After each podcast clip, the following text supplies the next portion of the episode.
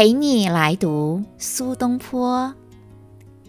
您好，我是伊若芬。你喜欢过传统的正月十五元宵节吗？今天我们一起来读苏东坡写元宵节的作品。第一，《蝶恋花·密州上元》。写于公元一零七五年。东坡在山东诸城回忆杭州元宵节的热闹景象，对比密州的冷清气氛。灯火钱塘三五夜，明月如霜，照见人如画。帐底吹笙乡土社，更无一点尘随马。寂寞山城人老也，击鼓吹箫却入农桑社。火冷灯熄霜露下，昏昏雪意云垂也。第二。南乡子·宿州上元，写于公元一零八五年。东坡在安徽宿州，那天下过小雨，百姓晚上拿着火把夜游。东坡过了一个惬意温和的元宵节。千骑试春游，小雨如酥落便收。能使江东归老客，迟留。白酒无声华谢游。飞火乱星球，浅带横波翠玉流。不似白云乡外冷，温柔。此去淮南第一州。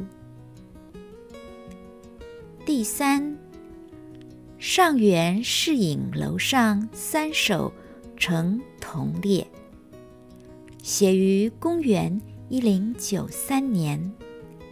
那时东坡在京师汴梁做官，和同僚大臣陪侍哲宗皇帝。上元观灯，一共有三首。其一：但愿书心绕见章，仙风吹下玉炉香。世成狐狸通明殿，一朵红云捧玉皇。其二。薄雪初消也未更，卖新买酒堪生平。吾君勤俭昌忧浊，自是丰年有笑声。其三，老病行穿万马群，酒曲人散月纷纷，归来一盏。残灯在，犹有船杆一细君。第四，上元夜惠州作，写于公元一零九五年。东坡回忆在京城陪侍皇帝观灯，在河北定州逛上元夜市。如今被贬谪在广东惠州，节日还是要过的。东坡喝酒唱歌，在林间散步。前年是玉年，端门万枝灯，闭月挂浮丝，珠星坠孤棱。去年中山府，老病亦消星。牙旗穿夜市，铁马响春兵。今年江海上，云房寄山僧。义父举高火，林间见层层。散策光廊林，灵书月蓬僧。使君置酒罢，箫鼓转松林。狂生来索酒。一举折树声，浩歌出门去，我亦归蒙腾。第五，哲宗元符二年（公元一零九九年）的元宵节，苏东坡是怎么度过的呢？我们读这篇《丹耳夜书》。写于海南岛。己卯上元，余在丹耳，有老书生数人来过，曰：“良月佳夜，先生能一出乎？”余欣然从之。步城西，入僧舍，立小巷，名仪杂糅。屠菇纷然，归舍已三鼓矣。舍中眼观熟睡，已在酣矣。放杖而笑，孰为得失？过问先生何笑？盖自笑也。然亦笑韩退之钓鱼无得，更欲远去。不知走海者未必得大鱼也。这一天，海南儋州的老书生邀东坡一起过元宵节。